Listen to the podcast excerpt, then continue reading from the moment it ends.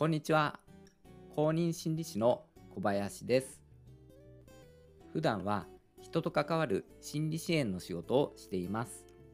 この番組は心理学に興味があり、心理学を活かしてよりよく生きたいという人を応援するラジオです。今回は人に流されたり押されたりして自分の意見が言えなくなってしまうという方に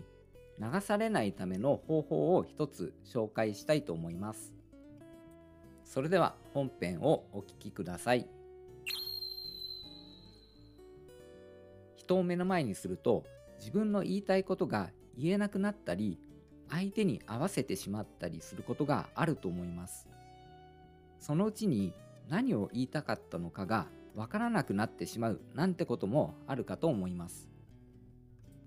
相手に譲ってしまう優しい性格の人や他人からの目を気にするタイプの人にその傾向があるのではないでしょうか。そういったタイプの方に人に流されないようにする方法を一つ紹介します。タイトルに書いた通りですが自分の意見をあらかじめ紙に書いておくということです。どうですか？簡単ですよね。頭の中で考えていてもいざ人を前にするとその考えは変わってしまうことがあります。そこであらかじめ頭の中の考えを書き出すことによって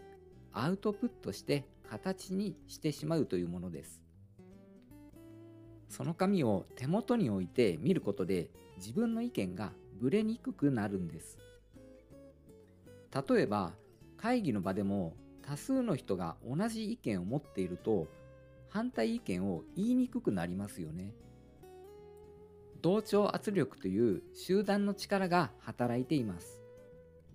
本当は別の意見を持っていても多数派の意見に合わせてしまう心理がそこでは働いているんです。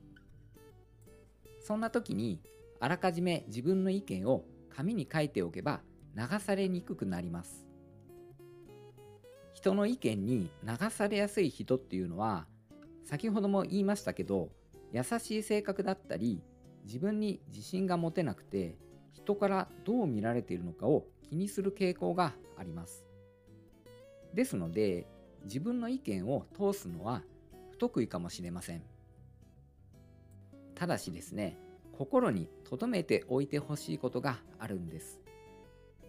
それは他人は自分の人生の責任を取ってくれないということです。これ当たり前って言えば当たり前なんですけれども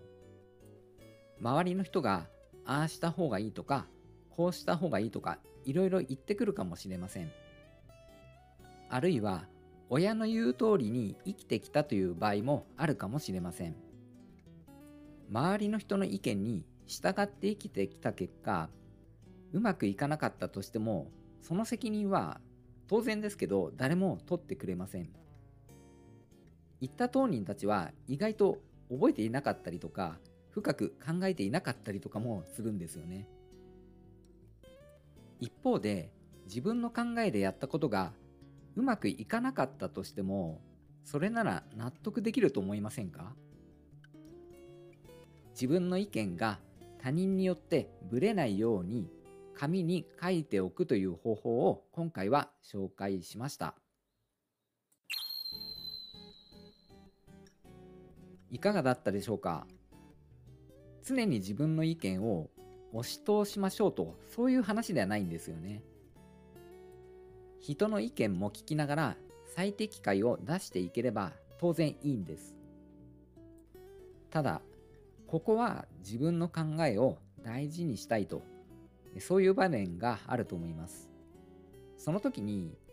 人を目の前にして流されないように自分の意見を書き留めておくといいですよと、まあ、そういった話を今回はさせていただきました。私のラジオでは心理学に興味があり心理学を生かしてよりよく生きたいという人を応援しています。公認心理師の小林でした。